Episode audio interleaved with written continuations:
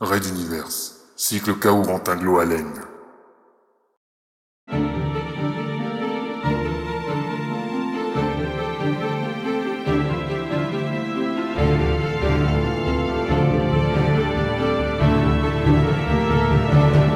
Red Universe, la plus grande saga galactique jamais racontée en podcast.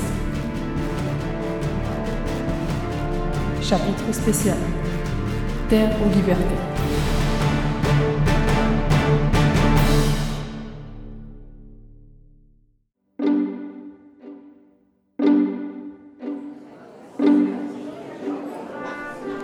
Foule était si compacte. Quarantine était toujours surpris par le nombre de personnes qui, comme lui, avaient choisi de participer à l'Exode. Il était pourtant si difficile de s'arracher à sa terre natale, à la région dans laquelle on avait grandi. Alors que dire de quitter sa planète vers un avenir plus qu'incertain? Devant ces immenses géants d'acier, des centaines de milliers, plutôt des millions de personnes patientaient. En voiture ou à pied, elles formaient d'incroyables files, convergentes vers les sept transporteurs. La planète Materwan allait vivre une émigration massive. L'Exode, c'était déjà son nom, était le mouvement de population le plus important de l'humanité. Et pourtant, l'objectif semblait si lointain et si incertain. Traverser l'univers pour s'installer sur une planète glaciaire à peine habitable. Cela aurait dû être l'utopie d'une poignée d'aventuriers, pas un projet de masse. Oui mais voilà, ces millions de gens avaient de bonnes raisons de fuir leur planète. Après des années de luttes acharnées contre un pouvoir royal acculé, la révolution dite Castix avait enfin renversé la royauté et ses privilèges. Pourtant aujourd'hui, les bourreaux d'hier et les révolutionnaires de la dernière heure avaient repris les choses en main, imposant peu à peu un nouvel autoritarisme et de nouveaux privilèges. La file avançait peu à peu. Même si cette entrée était réservée au personnel civil du vaisseau, il y avait tout de même beaucoup de monde. Il en fallait faire voler ce géant de l'espace. Quarantine put enfin se diriger vers l'un des agents, chargé de l'accueil des exodés à bord du transporteur. Kaurentin Glolen. Personnel civil, section archives, information et analyse. Tout en déclinant son identité et son affectation, il tendit les papiers réglementaires à l'agent. Visiblement fatigué, celui-ci lui tendit plusieurs badges et documents. Mécaniquement, il lâcha. Bienvenue à bord de Transporteur 6.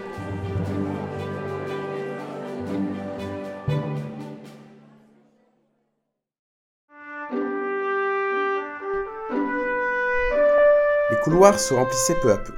Quarantine avait pris possession de sa cabine et se dirigeait à présent vers un observatoire qu'il avait repéré sur le chemin.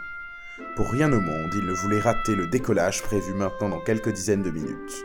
C'était pour lui la concrétisation de son choix, sa liberté contre sa terre.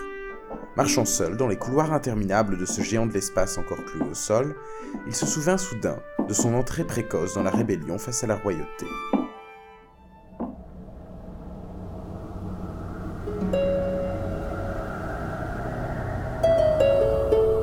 Trois ans plus tôt, dans les côtes occidentales, située à plusieurs milliers de kilomètres au nord de Materwan Centrum, cette petite région côtière avait été l'un des foyers de la rébellion contre la royauté.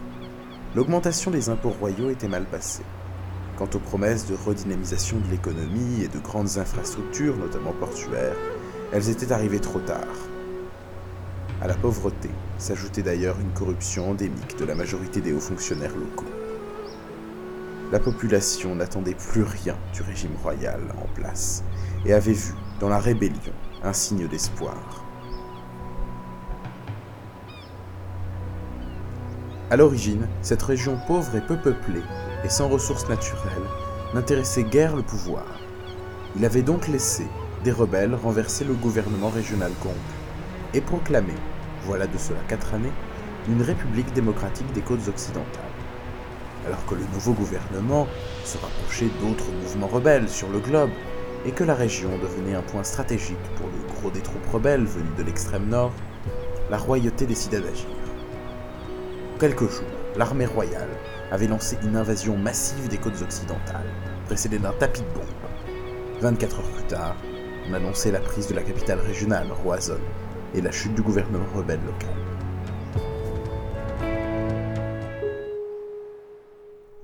Assis dans la cave de la maison familiale, Quarantine essayait vainement de régler un vieux poste radio pour capter une fréquence quelconque et glaner quelques informations.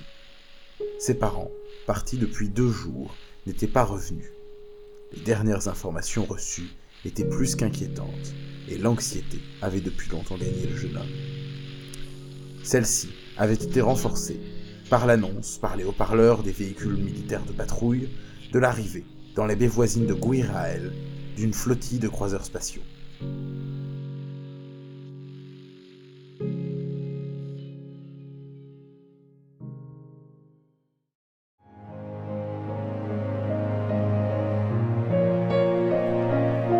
Soudain, l'un des détecteurs de mouvement s'anima.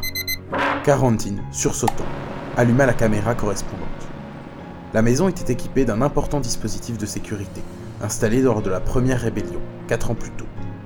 Au vu des événements, Quarantine avait réanimé le système à la va-vite. Il semblait que quelques caméras et détecteurs fonctionnaient encore. Il vit sur l'écran un homme courir vers la porte de la maison. Plutôt grand, les cheveux blonds, bouclés, une petite trentaine. Quarantine courut ouvrir la porte. C'était Nikolai Makinov, un ami de ses parents. Valait mieux pour eux qu'une patrouille ne le repère pas. À peine avait-il passé la porte que Corentine remarqua son visage fermé, ses cernes et ses yeux tristes et humides. Soudain, il comprit et n'eut que cette simple question. Comment Comment? Nikolai l'emmena dans la cave et le fit s'asseoir.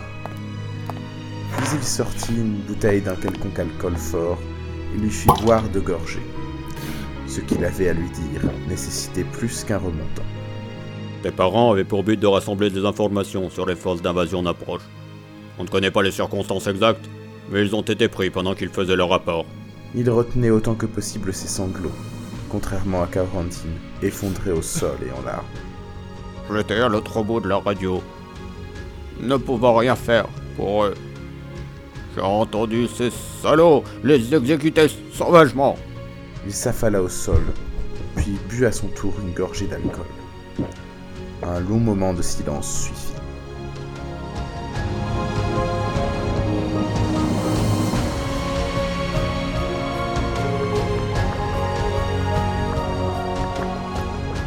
L'approche d'une nouvelle patrouille ramena les deux hommes à la réalité. Quarantine isola la cave et en dissimula l'accès derrière un faux mur. Cette vieille astuce ancestrale fonctionnerait tant que les patrouilles ne seraient pas équipées en matériel de haute technologie.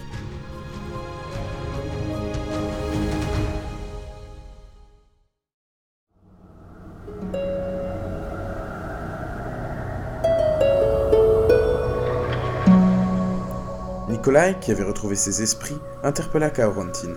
Leur mission était ensuite de neutraliser la flotte royale, qui s'était installée dans la baie de Guirael. De quelle manière? Les croiseurs spatiaux ne sont pas à Guirael par hasard.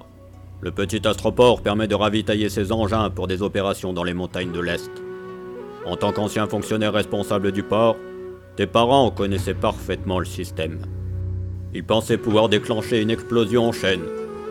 Je sais juste que selon eux, l'infrastructure n'avait pas été prévue pour cela. Quarantine le regarda, interrogateur. Tu es là pour finir la mission.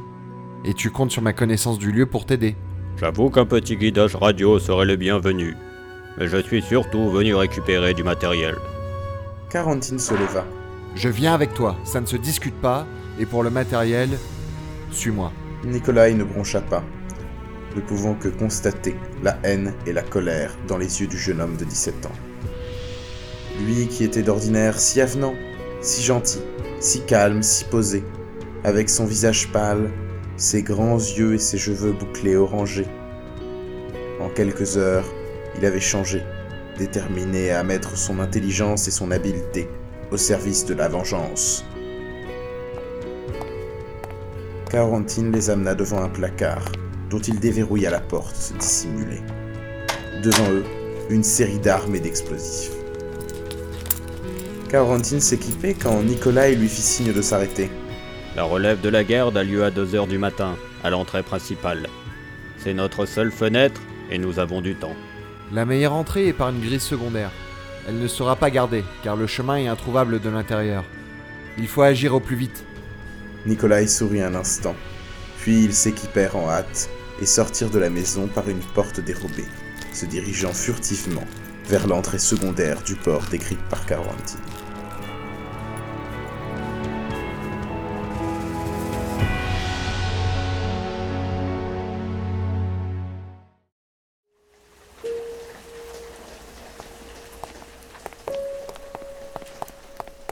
Ils arrivèrent devant une simple grille rouillée qui barrait l'accès à un passage creusé dans la falaise. C'est un ancien chemin de contrebande. Il nous conduira droit dans l'une des tours de l'astroport. De garde on veut. On fait quoi avec la grille? Elle est électrifiée? Non. Nikolai s'approcha et sortit une pince de sa poche. Carantine le rejoignit, saisit le cadenas et déverrouilla la grille. Et voilà Comme si les royaux avaient eu le temps de changer les codes. Allez, on a 200 mètres à pied à travers les falaises. Je suppose que tu as passé ton enfance et ton adolescence ici, davantage que dans ta maison. Oui, je connais toutes les cachets de l'infrastructure, à force de jouer avec les enfants des navigateurs de passage. Tu as un plan? Notre objectif sera d'abord la tour de contrôle principale. Là-bas, j'enverrai aux forces rebelles la position exacte des appareils. Mais bon, n'attendons pas un bombardement de soutien. Les rebelles n'en ont pas les moyens. De ton côté, il faudra que tu surcharges le générateur principal de l'installation. Ça ira Euh. hmm, je crois que oui. Répondit Kaorantin, un peu hésitant. Et pour l'explosion en chaîne? Je pensais mettre un explosif par cuve. Tu as une autre idée? Kaorantin claqua des doigts. Le lithium s'enflamme au contact de l'air. Percer chaque cuve pourrait parfaitement suffire. C'est sans doute cela que tes parents entendaient par installation inadaptée. Oui, ici, généralement, on ne cherche pas en lithium. Trop petit astroport. Cuves ne sont pas blindées Euh. Je, je crois pas, non. Ils arrivèrent au bout de quelques minutes, en haut d'une ancienne fortification, reconvertie en tour de guet. Face à eux, la tour de contrôle du port était le seul bâtiment éclairé. On n'entendait pas un bruit. Les équipages étaient soit en permission en ville, soit à bord des appareils, ne laissant ici que quelques gardes et techniciens. Karandine ouvrit son sac et en sortit un grappin. Nikolai sourit et s'accrocha à lui. Carantine visa parfaitement une corniche de la tour de contrôle, à un endroit invisible pour les gardes encore éveillés. Il actionna le grappin, et le trajet de quelques mètres fut rapide et silencieux. Arrivant sur la plateforme, ils se regardèrent. Ils y étaient. Carantine récupéra son grappin, et Nikolai chargea son arme.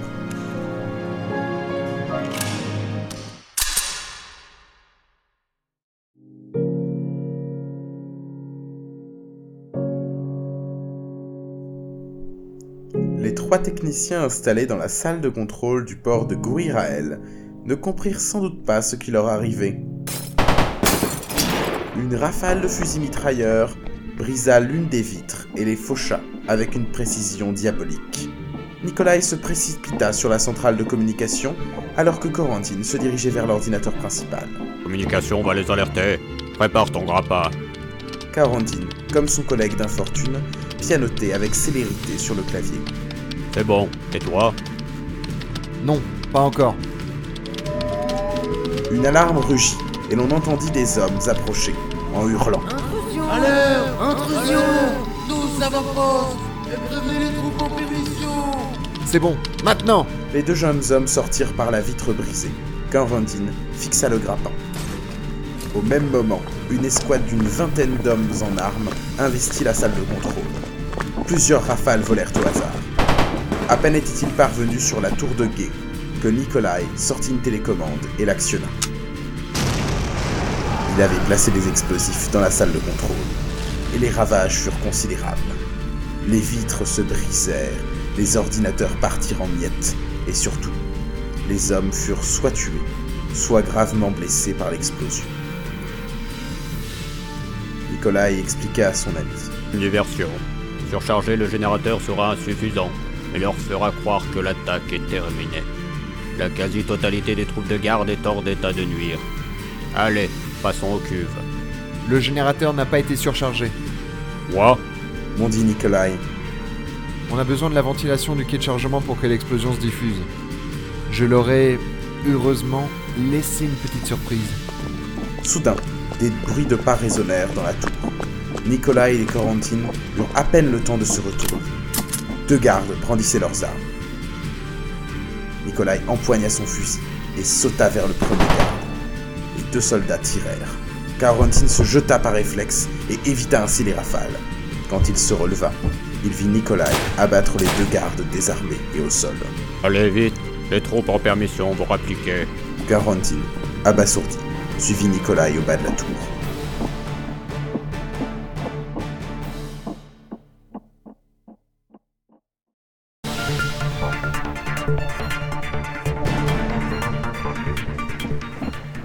Par cuve. Tu prends les cinq premières, je prends les cinq du fond. Carantine hocha la tête. Son ami poursuivit. Tu as fini? Tu fonces te mettre à l'abri. Tu ne discutes pas. Sur ces mots, Nikolai partit en courant. Les cuves de ravitaillement, auxquelles étaient amarrés une partie des croiseurs, s'alignaient parfaitement le long d'un quai, solitaire, accroché à la falaise. Carantine se ressaisit et se dirigea vers la première cuve. Le plan de Nikolai était de mettre des explosifs sur chaque cuve, espérant que l'explosion se propagerait aux croiseurs en cours de chargement, puis à l'ensemble de la flotte. Alors que Carantine se dirigeait vers sa dernière cuve, le port se remplit soudain. Des troupes en armes arrivèrent du centre-ville, stationnant leurs véhicules sur les quais voisins.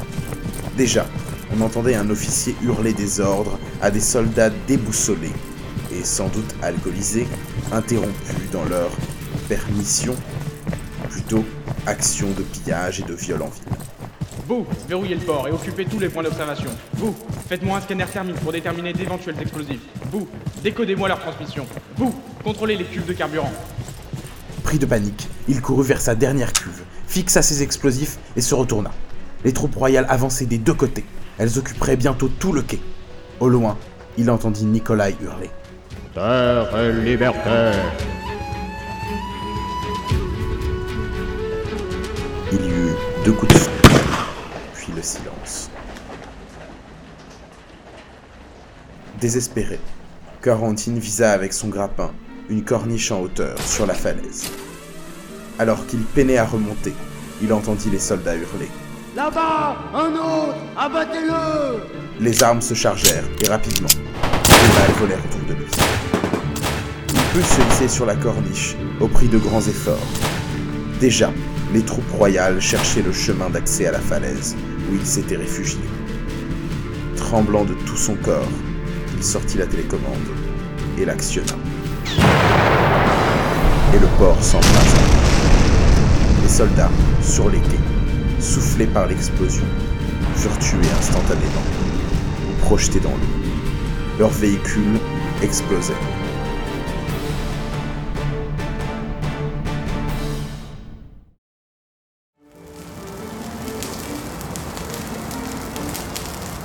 Videz les cuves de refroidissement et coupez-moi cette ventilation. Mon commandant, les systèmes ne répondent plus. Alors évacuez. Ordonnez aux croiseurs de décoller. Des flammes jaillirent de nouvelles cuves percées.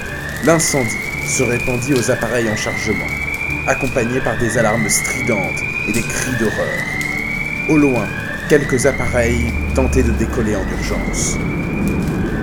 Face à ce brasier infernal, des centaines d'hommes périssaient. Quarantine ne sut que ressentir.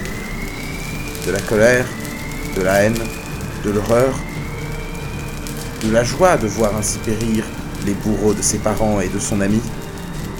Lui, qu'on décrivait souvent comme si jeune et si innocent, avait maintenant des centaines de morts à son actif. Il se retourna et vit un soldat rapprocher. Sans arme à portée de main, il lui sauta à la gorge et le désarma. Mais peu musclé et peu entraîné, Quarantine ne faisait pas le poids. La lutte était féroce. Sale rebelle de merde lâcha le soldat alors que sa radio crépitait. In extremis, et profitant d'un instant de déconcentration du soldat, Quarantine s'empara de son couteau et le lui planta dans le cou. Haletant, il le fit chuter de la corniche d'un coup de talon. Le corps du soldat, qui n'était sans doute pas beaucoup plus âgé que lui, disparut dans un océan de flammes. Tué de ses propres mains était une épreuve abominable.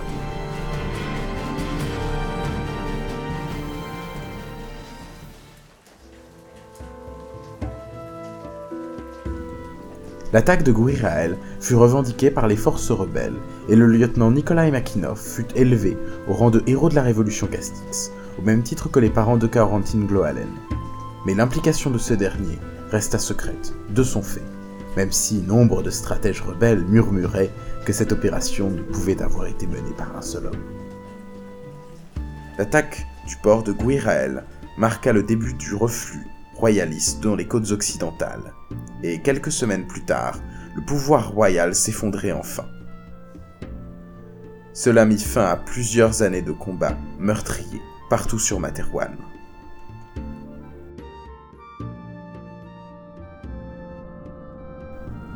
Assis devant la belle observation d'un des ponts du transporteur numéro 6, Quarantine observait attentivement le décollage. Le bourdonnement des réacteurs au lithium couvrait les conversations futiles des badauds alentours. Alors que le vaisseau s'arrachait péniblement à la gravité, Quarantine récita, comme un hommage, le slogan rebelle prononcé par Nikolai juste avant sa mort, slogan issu d'anciennes révoltes paysannes.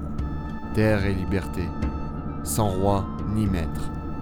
Certes, il quittait sa terre, mais l'espoir d'un monde nouveau, d'une liberté retrouvée et d'une vie sans aucun maître était là, plus que jamais vivace, dans son cœur, comme dans celui de millions d'exotés.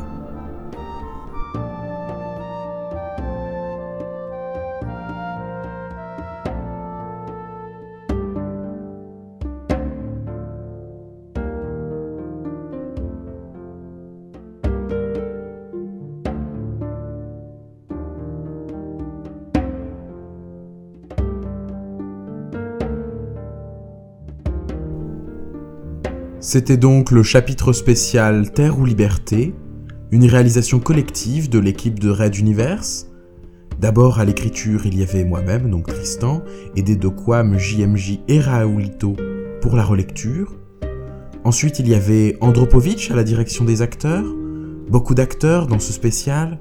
Quam était Kaorantin Gloalen, Angelus était Nikolai Makinov, Akira, Dr. Wolf, Hakim et Andropovitch lui-même assuraient les voix supplémentaires de soldats, officiers, agents d'accueil du transporteur, et j'assurais pour ma part la narration.